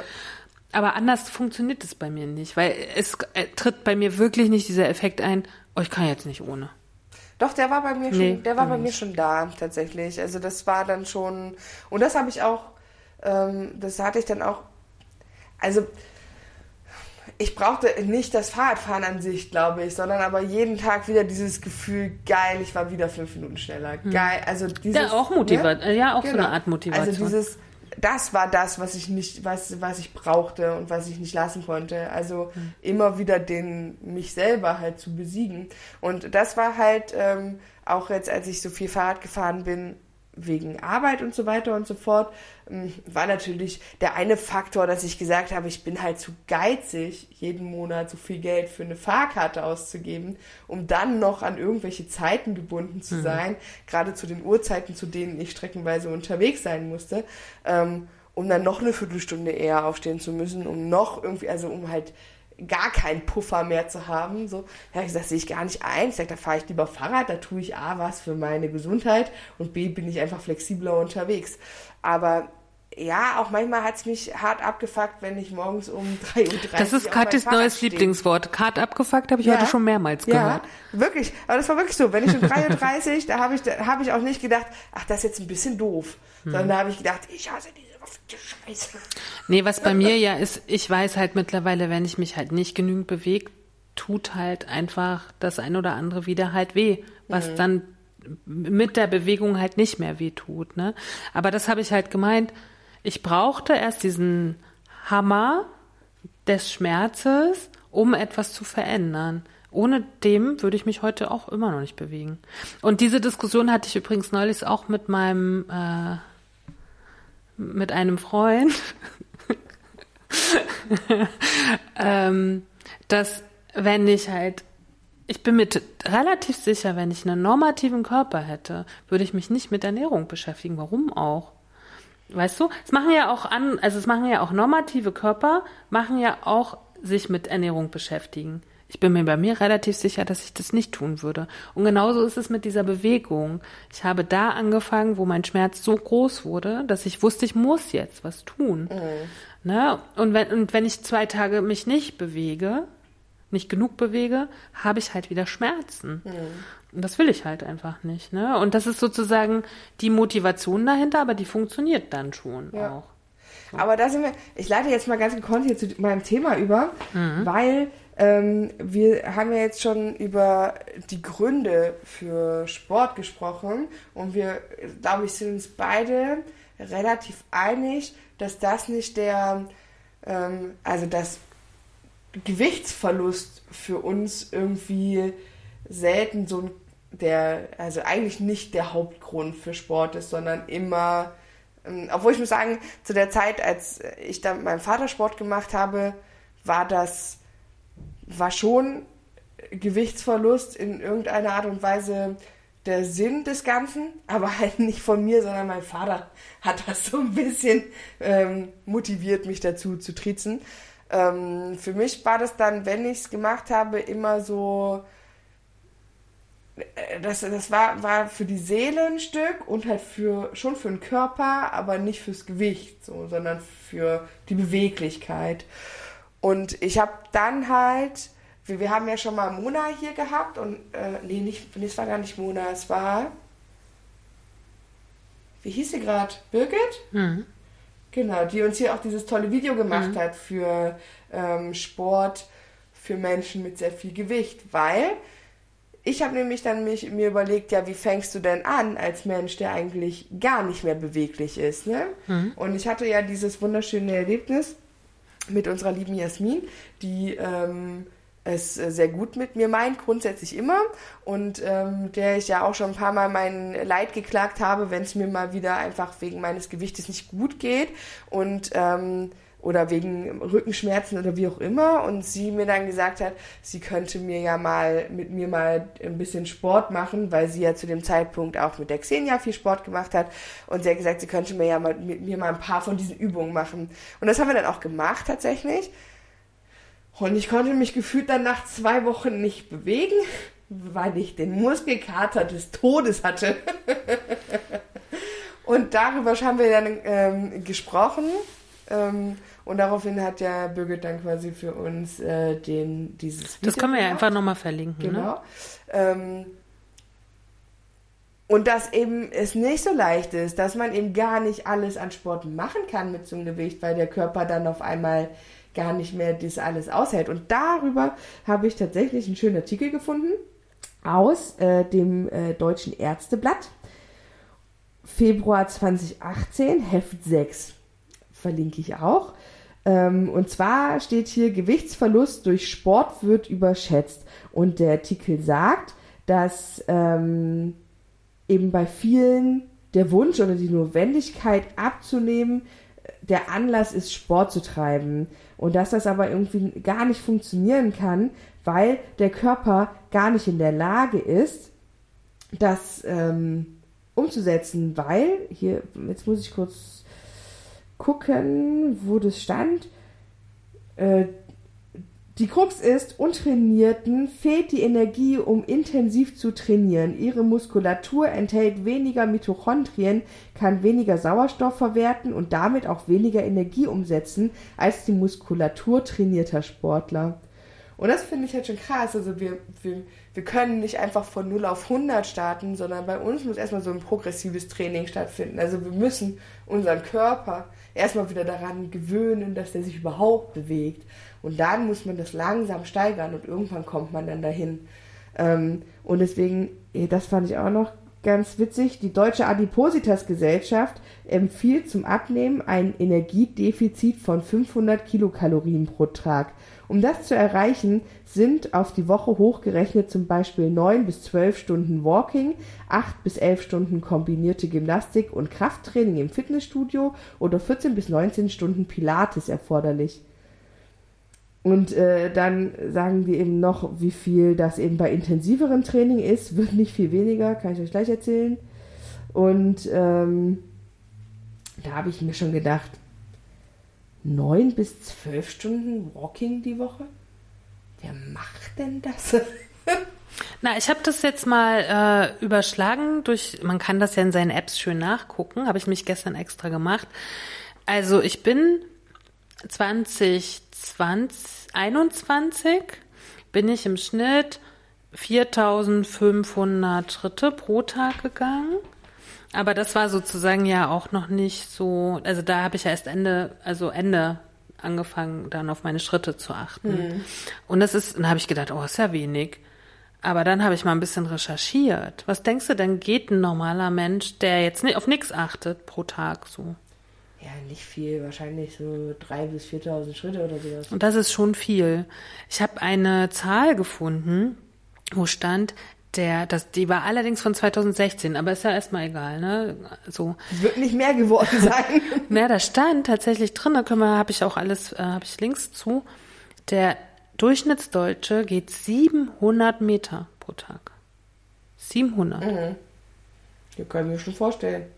Ne? Also so 4.000 bis 5.000 Schritte sind ja wenigstens drei Kilometer schon. Mhm. So. Und jetzt ist es gerade so, jetzt schwanke ich zwischen 7.000 und 10.000 so pro Tag. Das ist doch nicht übel. Ja, aber ich wollte, laufe ich nicht. ja, aber ich wollte halt nur sagen, ähm, man über- oder unterschätzt halt auch, ne? Ich habe halt gedacht, okay, alle gehen 7000 Schritte pro Tag. Nur ich nicht. Ja, So, weißt du? ja. Aber ich sag auch gleich nochmal was zu den Schritten. Ich habe da nämlich ein paar schöne Sachen gefunden. Sehr gut. Ich mache erstmal hier kurz weiter. Ähm, hier steht dann nämlich noch, dass Krafttraining zum Abnehmen überhaupt nicht effektiv ist. Und weil wir uns ja auch mal drüber unterhalten hatten, aber du machst ja Krafttraining auch nicht fürs Abnehmen, sondern zur Stabilisierung der Muskeln. Dafür ist es tatsächlich auch gut. Ähm, weil hier wird die Frage gestellt, ist Ausdauer- oder Krafttraining besser zum Abnehmen geeignet? Eindeutig Austra äh, Ausdauertraining, sagt Dr. Osterkamp-Behrens. Sofern ein Trainingsaufbau erfolgt, lassen sich die Ausdauersportarten wie Laufen oder Radfahren auf lange Sicht höhere Energieumsätze erzielen. Beim Krafttraining ist der Energieumsatz limitiert, weil die Belastungsdauer durch die Art des Trainings stärker begrenzt wird. Zweitens, nur bestimmte Muskelgruppen bewegt werden. Und drittens, längerfristig eine Steigerung des Kalorieverbrauchs auch bei besserem Trainingszustand schwierig ist. Für Anfänger kann aber der Einstieg in den Sport über Krafttraining sinnvoll sein. Das fand ich noch witzig. Und dann ist das Fazit von ihr. Mit Sport allein tun sich die meisten Menschen schwer, schlanker zu werden. In der Regel ist zusätzlich eine Ernährungsumstellung erforderlich. Der beste Weg zum Ziel ist sicherlich die Kombination aus sinnvollem Trainingsaufbau und einer Ernährungsumstellung. Wichtig ist dabei, eine moderate Energiereduktion anzustreben. Bei drastischer Einschränkung der Kalorienzufuhr im Bereich des Ruheumsatzes oder darunter und äh, gleichzeitig harten Training steuert der Körper offenbar ähm, mit Energiesparmechanismen gegen. So ist zu beobachten, dass unter stark energiereduzierten Diäten mit intensivem Sport keine höhere Gewichtsabnahme erzielt wird, also ohne, als ohne Sport. Ein eindrucksvolles Beispiel, dass es, dieses Energiespar, dass es diese Energiesparmechanismen gibt, sind die Teilnehmer der, US-Serie The Biggest Loser. Sie hatten durch intensives Training plus starker Energiereduktion sehr viel abgenommen. Messungen zeigen ein deutliches Absenken, äh, eine deutliche Absenkung des ähm, Ruheumsatzes direkt nach der Sendung und auch nach sechs äh, Jahren später. Das Phänomen ist im Leistungssport bekannt, mit fatalen Folgen unter anderem für den Knochenstoffwechsel, erklärt Frau Dr. Osterkamp-Behrens. Und das fand ich halt krass, ne? Also auch da wird wieder The Biggest Loser angeführt und dass das eigentlich kein guter Weg ist, um langfristig Gewicht zu verlieren. Das fand ich halt nochmal spannend. Und dann sagen die hier, dass äh, der Kohlenhydratspeicher gezielt nur nach dem, äh, nur nach dem Training auffüllen. Ich glaube, das haben sie dann widerlegt, das ist nur die Überschrift. Ähm, hier steht, um das zum Abnehmen empfohlene Energiedefizit von 500 Kilokalorien pro Tag durch die Umstellung des äh, Speiseplans zu erreichen, sind Ernährungsprotokolle hilfreich. Denn so wie viele den Energieverbrauch durch Sport überschätzen, unterschätzen sie den Energiegehalt von Lebensmitteln. Ich glaube, das ist auch ganz, ganz, ganz wichtig. Weißt du deinen Grund- und Leistungsumsatz? Auf gar keinen Fall. Doch, ich habe mir das in letzter Zeit öfter mal ausgerechnet. Die ha haben ja auch hier in dem Artikel noch gesagt, dass es eben total sinnvoll ist, ähm, wenn man sich so einen Trainingsplan und das hat mich auch dann nochmal an diese ganze, da musste ich nochmal an meine, meine Krankenkasse denken, weil hier wird nochmal gesagt, bei der Aufstellung eines Trainingsplans mit progressiver Belastungssteigerung empfiehlt die Expertin professionelle Unterstützung zum einen ist eine sportmedizinische Untersuchung mit Belastungs-EKG sinnvoll, am besten ergänzt durch eine Laktatleistungskurve. Doch auch gut ausgebildete Trainer im Fitnessstudio oder bei Lauftreffs können Trainingsempfehlungen geben. Aber da denke ich mir, da kommt ein Mensch wie ich. Ohne Muskeln. Arzt. Und hier wird ja empfohlen, dass man sich auch ärztliche Hilfe sucht. So, da gehe ich zu einem Arzt und sage, hallo, ich bin hier und ich brauche Ihre Hilfe. Und er sagt, ja, ja, ist gut, ich überweise Sie dahin, wo man Ihnen da gut helfen kann. Und dann kommt so eine Krankenkasse und sagt, wir helfen dir aber nicht, weil wir bezahlen dir das nicht. Dann denke ich mir, wenn das aber doch offensichtlich wissenschaftlich bewiesen der sinnvollste Weg ist, das zu tun, Warum wird es nicht unterstützt? Das, daran musste ich, als ich das gelesen habe, denken. Ja, weil du keine, äh, ja. keine Chiro keinen chirurgischen Eingriff machen möchtest, der vielen Leuten viel Geld zuspielt. So. Ja, aber das ist ja gar nicht, also ich meine, das wissen ja nicht, das habe ich ja nie so kommuniziert und normalerweise sind ja die Menschen, die zu diesen Programmen gehen, ja auch die, die über so einen Eingriff schon auch nachdenken. Hm. So.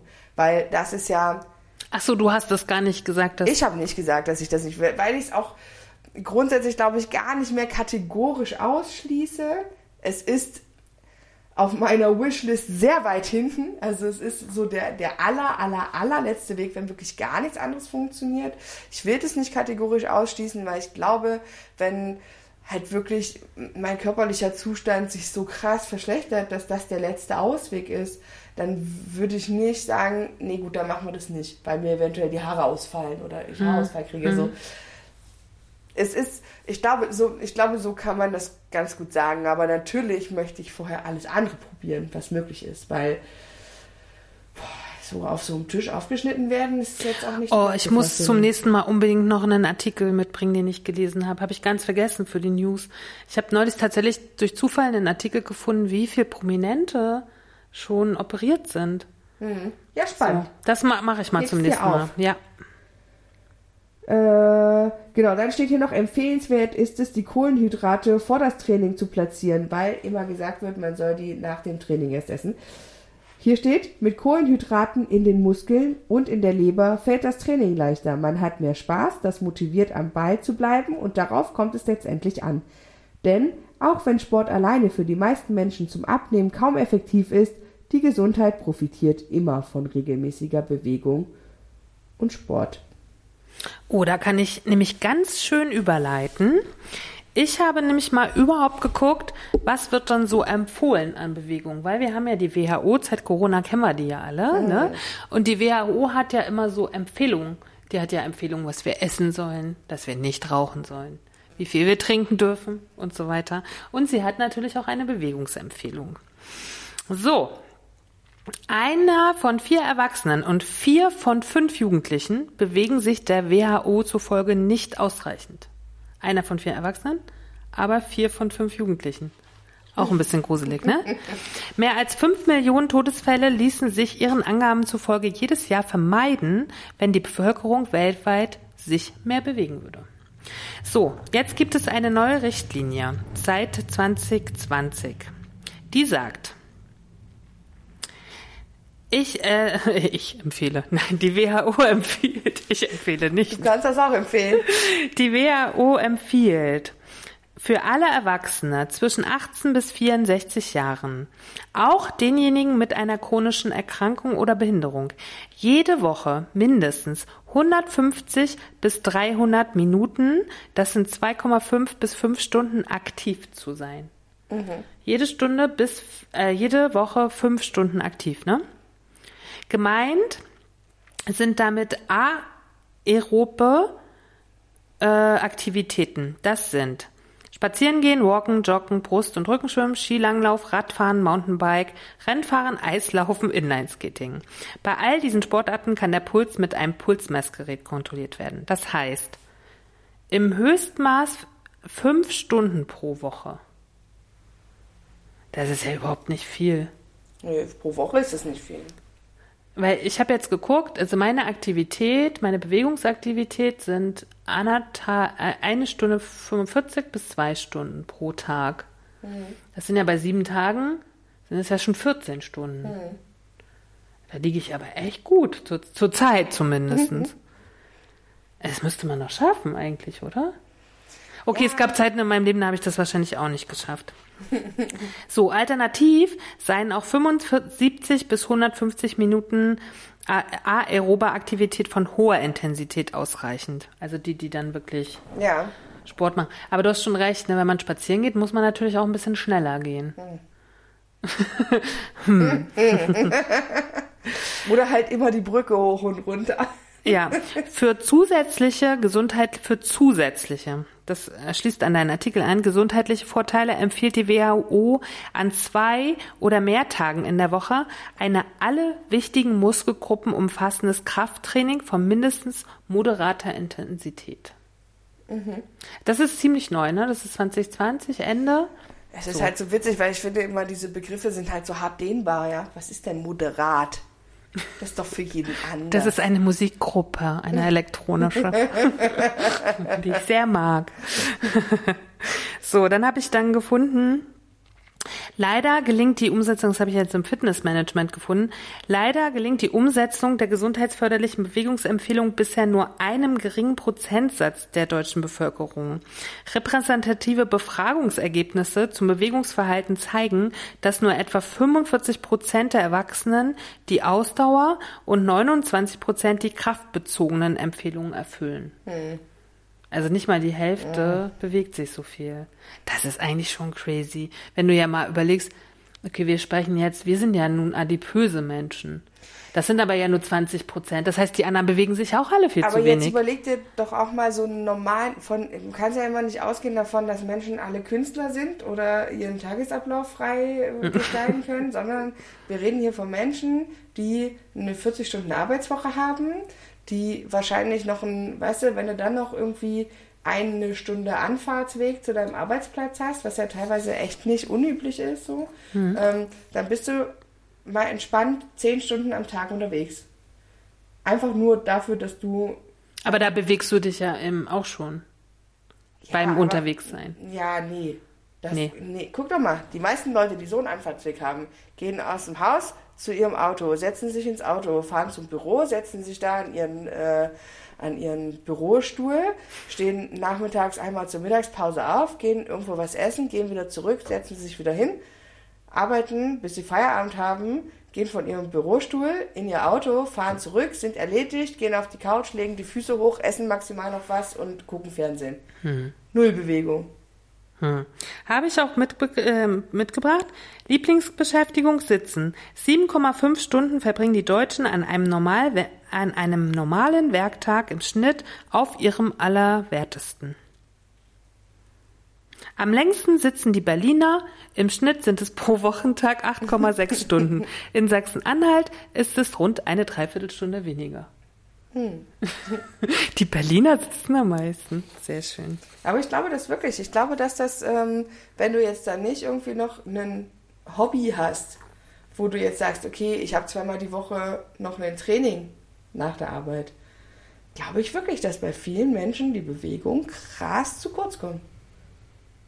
Ja, wie gesagt, ich habe das ja schon vor ein paar Wochen oder Monaten mal recherchiert, weil mir ich wollte das halt. Es gibt halt wirklich, woher sollen die das auch wissen? Ne? Aber es gibt so Durchschnittswerte von 2.700 Schritten und manche machen vielleicht auch 30.000 pro Tag halt. Ne? Aber es fängt dann doch relativ weit unten an. Das hätte ich halt nicht gedacht. Ich dachte, alle gehen einkaufen und bewegen Nee, aber die sich halt. gehen ja meist. Das ist, ich glaube, das ist der Denkfehler, den du hast. Die Leute gehen da nicht hin. Die fahren. Weil die meisten Leute gehen ja nicht. Die haben ja ein Auto. Die gehen ja nicht wie du äh, viermal die Woche irgendwo Kleinigkeiten kaufen, sondern die machen einmal in der Woche einen, äh, einen Großeinkauf. Der wird mit dem Auto erledigt.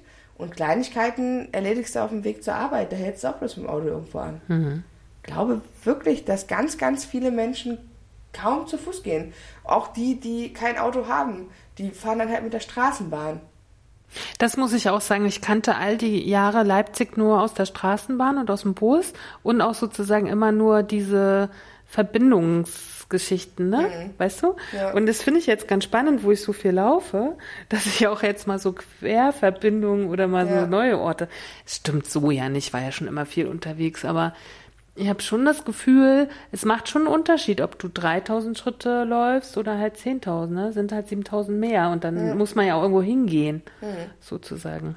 Ich mache ja gleich Krafttraining, weil ich ja mein Zeug immer auf dem Buckel hab. Halt irgendwie. So, ich habe mal noch was zum Schrittzähler mitgebracht, weil der ist ja nun in aller Munde. Das finde ich auch spannend. Wir bewegen uns immer weniger, anscheinend, nach all diesen Studien und so. Aber alle haben Schrittzähler oder nicht. Smartwatches. Ich nicht. Oder alle gucken auf ihre Schritte. Aber, Aber ich hätte gerne. ja, aber du hast doch ein Handy, Ja, aber ich hätte gerne eine Smartwatch. um was zu kontrollieren. Meine Schritte. Aber das macht doch dein Handy ich auch. möchte eine Smartwatch. Smartwatch? Smartwatch. Eine Smartwatch? Dann kauf dir doch eine, Mann. Ja, habe ich schon überlegt, aber. Naja, also ähm, ich habe was zum Schrittzähler mitgebracht, nämlich Motivationshilfe an Handgelenk und Hosenbund. Die ersten Darf ich noch kurz was einwerfen? Ja. Ich habe mir noch keine Smartwatch gekauft, weil ich Angst habe, dass sie nicht um mein Handgelenk passt. Du meinst nicht, dass es die Bänder in verschiedenen Größen gibt? Also her, weil ich habe ja, ich habe keine Fesseln, aber ich habe auch keine Handgelenk. Siehst du das? Ich habe sehr dicke Handgelenke. Und ich habe tatsächlich auch bei normal, also Hm. Wir müssen mal unsere Hände kurz vergleichen. Beziehungsweise ist es hier, hier habe ich schon irgendwie so ein Handgelenk, aber es wird dann hier hinten halt. Und man trägt ja Uhren nicht direkt hier, sondern eher so hier. Hast du früher Uhr getragen? Ja, aber irgendwann ging das halt tatsächlich einfach nicht mehr, wegen, weil das nicht mehr gepasst hat. Hm. Und weil es dann sehr unangenehm war. Deswegen habe ich noch keine Smartwatch. Aber vielleicht gibt's da auch schon adipöse Ja. Bänder. Edition. Edition, die adipöse Edition. Okay, du darfst jetzt weitermachen. Ich wollte hätte ja. Angst, dass ähm, die messen ja auch Puls und Herzfrequenz und Dass so. sie ständig piept. Nee, dass sie mir sagt, sie sterben morgen. oh, ich würde ein totaler Hypochonder sein mit dieser Uhr. Hm. Nee, aber das, ich finde das wirklich gut, weil ich möchte sowas mit Puls und so einem Kram möchte ich halt tatsächlich auch wissen. Aber wie gesagt, ich habe, es ist gar kein Scheiß. Ich habe wirklich Angst, dass mir die Dinger nicht um den Arm passen. Wirklich. Das recherchieren wir mal. Okay. Ne? Also die ersten Schrittzähler waren Pedometer, welche mittels ausgefeilter Mechanikerschütterungen erkannten und so jeden vermeintlichen Schritt mitzählten. Wer hat's erfunden? Der Schweizer Uhrmacher Abraham Louis Perlet im Jahr Weiß ich nicht. 1938. Nee, 1983 wollte ich sagen. 1780. Ah ja, da war ich mit 1883 nicht so schlecht. 1900, äh, ist auch egal. Aber Wahnsinn, ne? Ja. Schon 1780 Ja, hatten ja. wir die ersten Schrittzähler. So gefühlt ist es ja was Neues. Ja, ja, total. Ne? Der Nach die Nachfolger der Pedometer hießen Activity Tracker, die manchmal prinzipiell das gleiche, aber mit elektronischen Sensoren tun. Beide, beiden Systemen gleich ist die recht hohe Fehlerquote, weil eben nicht jede Erschütterung einen Schritt bedeutet. Klatscht du zwei Stunden auf einem Konzert mit, bekommst du schnell 5000 Schritte angezeigt. Okay, du bist gar nicht so falsch mit deiner Smartwatch. Noch gen- ungenauer sind die Kilometerangaben der Geräte, weil dazu die Schrittlänge des Trägers herangezogen wird. Die weiß aber kaum jemand und je und ist je nach Geh- und Laufweise unterschiedlich. Damit du, denn, denn, denn du deine, Le wenn, guck mal, haben sie verschrieben, wenn du deine Leistungswerte genau wissen willst, greifst du am besten zu einer Smartwatch. Die hat die vermeintlich besten Sensoren, verfügt entweder selbst über GPS oder verbindet sich mit GPS des Smartphones. Ne? So, dann habe ich noch mal, wir haben es ja schon ein paar Mal angekündigt. Hier, ich habe es jetzt immer noch mal schriftlich mitgebracht. Woher stammt die 10.000 Schritte Regel? Ne? Ähm, die ist genau 55 Jahre alt und kommt aus einem Werbeclip der japanischen Firma Yamasa. Yamasa. Yamasa entwickelte im Windschatten der Olympischen Spiele 1964 den ersten Schrittzähler namens Manpkai, zu Deutsch der 10.000 Schrittzähler und wollte den olympischen Hype für sein Produkt nutzen. Hinzu, komm, hinzu kommt, dass sich die Faustregel leicht merken lässt. Wie viele Schritte pro Tag solltest du gehen, um gesund bleiben? 10.000. Die Anzahl der benötigten Schritte ist umstritten. Je nach Untersuchung sagen die einen, dass ab 6000 Schritten der Effekt stagniert, während andere das volle Potenzial für ein gesünderes Leben erst nach 15.000 Schritten und mehr ausgeschöpft sehen. Okay. So. In einer Studie der Harvard Medical School haben Forscher die tägliche Schrittzahl von 16.000 Frauen mit einem Durchschnittsalter von 72 Jahren mit dem Sterberisiko verglichen. Ergebnis. Frauen mit einem Tagespensum von 4.400 Schritten hatten nach vier Jahren ein geringeres Sterberisiko als jene mit nur 2.700 Schritten. Der Unterschied wurde bis zu 7.500 Schritte pro Tag sogar noch größer. Alles darüber hinaus hatte keinen Effekt mehr. Okay. Ne? Lassen wir mal so stehen. Was noch wichtig ist zu wissen, wenn man läuft, also wenn man geht, wenn man spazieren geht oder walkt, gut zu wissen, unser Körper schöpft seine Energie aus den Fettreserven bei leichter Anstrengung ab einer Dauer von etwa 30 Minuten. Hm. Also da nützt halt, ne, zum Rewe zu gehen, die zehn Minuten nutzen halt nicht so viel. Außer also du Rewe musst, ist sehr weit weg. also wir müssen schon mal 30 Minuten am Stück laufen. So. Okay. Okay, Mama. Ne, nix okay, Mama. Du kannst ja grundsätzlich machen, was du willst. Ich sage halt nur, ähm, was ich, finde recherchiert schön, dass du habe. Wir sagst. Das ist wirklich, ich, also ich glaube, bei mir sind auch 10.000 eingestellt als äh, Motivation, aber ich bin überhaupt nicht traurig, wenn ich das nicht schaffe. So. Weil bei mir kommt ja noch Kohlen schleppen, Rucksack schleppen, ein bisschen Muskeltraining, was ich manchmal mache. Und es ist ja auch noch eine, ich versuche es zum Beispiel schon, das ich, hatte ich mal gelesen. Ich habe mal eine Zeit, habe ich das exzessiver gemacht, jetzt versuche ich es trotzdem manchmal, zehn Minuten Steh-Yoga. Ich versuche es auf jeden Fall, wenn ich unterwegs bin und am Zug stehe und so, dann versuche ich das, einfach zu stehen. Also so gut zu, ich habe ja mal, habe ich auch mal gemacht hier, ähm, jetzt habe ich vergessen, wie es heißt, so eine chinesische Sportart, wo man auch so stehen übt. Das weiß ich nicht. Ah, Ich bin echt bei Sport so raus. Ja, das habe ich auch mal eine Zeit gemacht. Oh, wie hieß denn das noch? Weiß ich jetzt nicht mehr. Und da hat man geübt, so zu stehen wie ein Baum. Und das Okay. versuche ich ja jetzt auch manchmal, wenn ich so am Bahnsteig stehe und warte.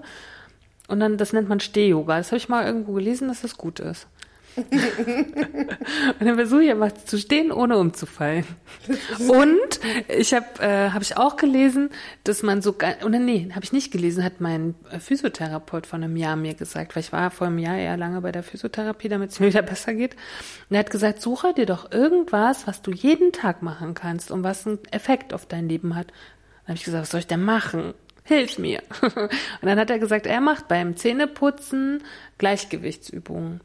Und dann habe ich gedacht, okay, das mache ich auch. Und das mache ich jetzt schon über ein Jahr. Ich habe eine elektronische Zahnbürste und ich stehe eine Minute auf dem rechten Bein und eine Minute auf dem linken. Seit über einem Jahr schon. Okay. Und hast du das Gefühl, dass es Mhm. dir was bringt? Ich habe ein sehr, sehr schlechtes Gleichgewichts, äh, sehr, sehr schlechten Gleichgewichtssinn schon immer. Ich hab, bin schon als Kind ständig hingeflogen. Auf jeder meiner Reisen gibt es mindestens einen großen Sturz. So, ich bin jetzt schon lange nicht mehr gefallen. Toi, toi, toi. toi. So. Und ich habe tatsächlich ein bisschen das Gefühl, dass meine Stabilität besser wird. Aber meinst du nicht, dass das grundsätzlich auch mit dem Laufen und mit deiner Ernährung zu tun hat und mit der daraus folgenden Gewichtsreduktion? Weil ich habe immer das Gefühl, dass es bei mir schlechter wird, je schwerer ich bin. Ja, aber zum Beispiel meine Gleichgewichtsstörung hatte ich schon auch mit deutlich weniger Körpergewicht so. Ich weiß nicht, ob das, man, man sagt, das hängt mit den Ohren zusammen oder so, ne? Also es ist auf jeden Fall ein Defekt, den ich im Körper habe. Ich, ähm, mein Freund hat auch mal gesagt, ich gehe auch total, wenn, wenn ich mich so einhake bei ihm, ich gehe auch immer total wild so. Und ähm, ich glaube, das hängt grundsätzlich mit meinem kaputten Knie auch zusammen, dass ich das da so ausgleiche. Ne? Irgendwie, aber ich habe auch grundsätzlich ein Gleichgewichtsproblem. Okay. Tatsächlich. Und ähm, das wird ja immer schlimmer, umso älter man wird, ne? Sie sagen ja gerade ältere Frauen, also ab 60, 70, sollen Gleichgewichtsübungen machen, ne, damit sie nicht fallen. Weil fallen ist ja, umso älter wir werden, umso risikohafter, ne? Ja. So. Ja. Also was ich auf jeden Fall, kann ich noch sagen, was ich mir vorgenommen habe, ist, ähm, ich möchte tatsächlich mehr Krafttraining noch machen. Ja. So, weil ich gerade so im Rückenbereich noch so ein bisschen was, ich habe ja so viel Rückenfett, aber haben wir ja schon mal drüber gesprochen, ne? So, und ich möchte mein Rückenfett noch loswerden.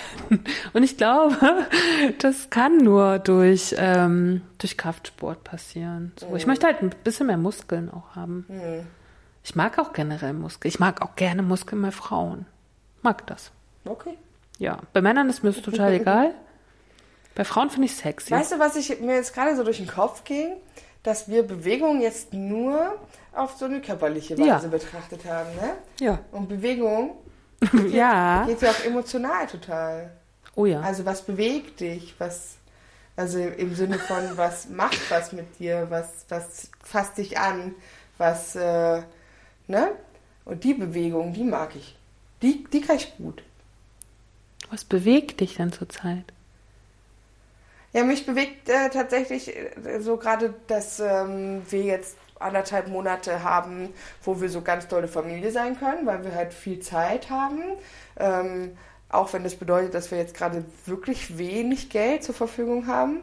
Aber es einfach diese, mich, mich bewegt das, dass wir jetzt auch dieser Gedanke, dass das nie wiederkommt, weil diese anderthalb, zwei Monate, die wir jetzt haben, ähm, wo wir wo keiner von uns arbeiten muss, wir trotzdem Geld haben. Ähm, Was ein Luxus. äh, wirk- wirklich ich empfinde das als totalen Luxus. Das, das bewegt mich wirklich sehr, dass, dass wir das genießen können und dass ähm, unser, unsere, un, unsere Gesellschaft, unser Staat das ermöglicht, weil das muss man jetzt auch einmal mal sagen, ne? so viel wie wir bei denen immer meckern, aber das ist tatsächlich eine coole Sache, dass die da Familien unterstützen, dass es diese Zeit gibt, wo man gemeinsam zu Hause sein kann und einfach diese Exklusivzeit als Familie verbringen kann und man sich nicht entscheiden muss, wer äh, holt das Kind ab, wer bringt es hin. Ähm, gibt ja Paare, die sehen sich, wenn sie ein Kind haben und dann noch im Schichtsystem arbeiten, gar nicht mehr, weil der eine immer im Spät, der andere immer in der entgegengesetzten Schicht arbeiten muss, damit das überhaupt mit der Kinderbetreuung funktioniert und so. Und das, das bewegt mich gerade auch sehr positiv, also da freue ich mich sehr drauf. Und dann gibt es natürlich immer so ein paar Sachen, die einen auch so, so traurig machen gibt's, ja, da gibt es da gibt's grundsätzlich viele. Mir fällt jetzt spontan nichts, nichts Konkretes ein, was ich teilen möchte. ja, ich bin da immer, ich habe da immer zwei Herzen in der Brust. Aber im Moment geht es mir eigentlich so emotional ganz gut eigentlich. Na gut, aber äh, wenn, sie, wenn einen etwas bewegt, das heißt ja nicht unbedingt, dass man emotional ausgeglichen sein muss. Nee, das stimmt. Nee, ist ja häufig eher andersrum. Etwas bewegt mich, ja, es, etwas fasst einen an, das ist auch schön, der Begriff irgendwie. Ne? Ja. Aber es ist ja nicht nur eine seelische Bewegung möglich, es ist ja auch eine geistige Bewegung. Ja, Ist ja auch beweglich ja sein. die, die fehlt mir gerade ein bisschen. Ja, ich kann euch auch sagen, dass ich irgendwie, dass ich immer so ein kleines Problem mit Kathi habe, was ihre geistige Bewegung an, geistige Bewegung, weil sie ist so zu so viel mehr fähig. Und mich nervt's manchmal, dass man das so rauskitzeln muss. Weil wenn du es dann machst, ist es immer total gut. Halt Ich irgendwie. weiß jetzt nicht, wovon du sprichst. Kathi ist nämlich geistig ein bisschen nicht so beweglich manchmal. Manchmal bin ich ein geistiger Phlegmat. Ja, das passt gut. Ich bin ein Geist, geistiger Phlegmat. Aber das ist, das in meinem Leben immer funktioniert, ey. Mein Geist funktioniert immer. Na, meiner funktioniert auch immer, aber ich nutze ihn halt. Also, es gibt halt so viele Situationen, und das war jetzt wirklich in den letzten zwei Jahren, wo ich nicht arbeiten war, ganz krass, dass ich das halt nicht musste. So, dass ich halt. ähm, Und dass du auch immer ein bisschen, so ein bisschen gefühlt gezwungen werden musst, ne? ja, aber das deswegen. Aber bei allem ist das so. Es ist bei allem so. Es gibt Nein, deine Emotionen müssen nicht gezwungen werden. Die sind, also die sind wirklich immer da. Das stimmt, aber es gibt so bei, bei allen Dingen, die, ähm, wo jetzt nicht so eine krasse Motivation hintersteckt, ne, sondern was halt so ein bisschen ist, oh ja, es muss halt gemacht werden irgendwie, ne, dann, da muss ich immer, und deswegen muss ich immer irgendwie ein bisschen Druck spüren und deswegen ist ja auch für mich dieser Weg mit diesem Programm, ich, ja, es zieht sich halt wieder durch diese Sendung, ne? mit diesem Adipositas-Zentrum für mich halt so wichtig, weil das eine, also ich bin gut da drin, Verpflichtungen wahrzunehmen und ähm, quasi da ordentlich und gewissenhaft zu sein. Und wenn das halt ist, ne, also wenn ich weiß, okay, Antje erwartet von mir, dass ich was vorbereitet mitbringe zum Podcast. Könnte ja, könnte auch intrinsisch aus dir selber kommen, weil es ja auch dein Podcast. Stimmt, ich mache das ja, wenn ich es mache, auch sehr gerne. Dann macht mir das auch Spaß und ich freue mich immer, wenn ich tolle Sachen finde. Aber ich mache das in erster Linie, weil ich weiß, sonst ist Antje wieder böse mit mir. Klare Rollenverteilung bei uns. Weil manchmal einfach so viele andere Dinge noch, noch irgendwie einfach so dazwischen hüpfen, die dann irgendwie immer noch miterledigt werden. Und das rutscht dann immer so in die letzte Ecke. Ähm, obwohl ich mir jetzt vorgenommen habe, wenn jetzt eben diese Kinderbetreuung 50-50 äh, geteilt wird, dass das auch wieder ein bisschen besser wird. Aber so ist das eben auch mit dieser ganzen Abnehmgeschichte. Ich, ich weiß nicht, mir fehlt ganz oft einfach so wirklich diese intrinsische Motivation durch, also nur durchzuhalten, nicht, nicht irgendwie. Aber Kathi, dabei fällt mir jetzt gerade, vielleicht müssen wir jetzt mal beweglicher sein, dann müssen wir jetzt so eine Gruppen aufmachen, wenn das hier mit den Krankenkassen nicht funktioniert. Wir müssen eine, wir die Leiterin werden. Wir können eine Gruppe gründen, die zu allen Krankenkassen geht und Kackebeutel vor die Tür legt. Nee, Nein, man muss jetzt Spaß, einen anderen Weg finden. Ja, so. Ich, ich, das ist auch bei mir ist es ja immer so, ich probiere mal Plan A, wenn der nicht klappt, gibt es noch einen Plan B. Weil ich bin eine ziemlich gute Lehrerin. Ich das weiß, weiß ich. Weißt du, das Problem ist, wenn du... Nee, wir gründen ja die Gruppe. Gut. Und wenn du auch eine Lehrerin sein willst, musst du ja erstmal gut vorangehen. Ja, das stimmt. Daran scheitert es gerade noch. Ja. Wir werden, diese, wir werden dieses Modell noch ausarbeiten. ja, aber ja, ja.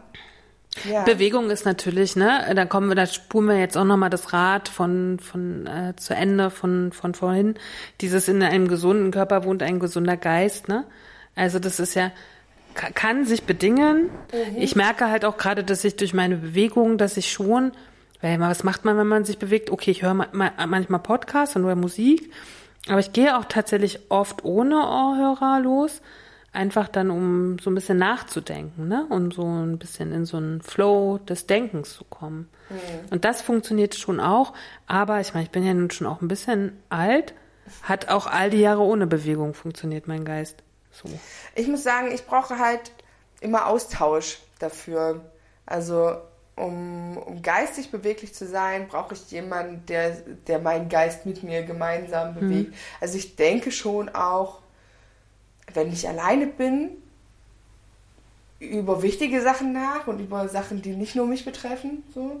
Ähm, aber um das wirklich auszuschöpfen, brauche ich solche Formate wie das hier. Also wo wir, also dass wir uns regelmäßig treffen und halt auch nicht nur diese anderthalb Stunden dann im Podcast reden, sondern auch davor und immer mal wieder so andere Sichtweisen auch austauschen und also das brauche ich schon. Ich glaube, wenn ich das nicht hätte, dann würde ich irgendwann hart verdummen. Hm.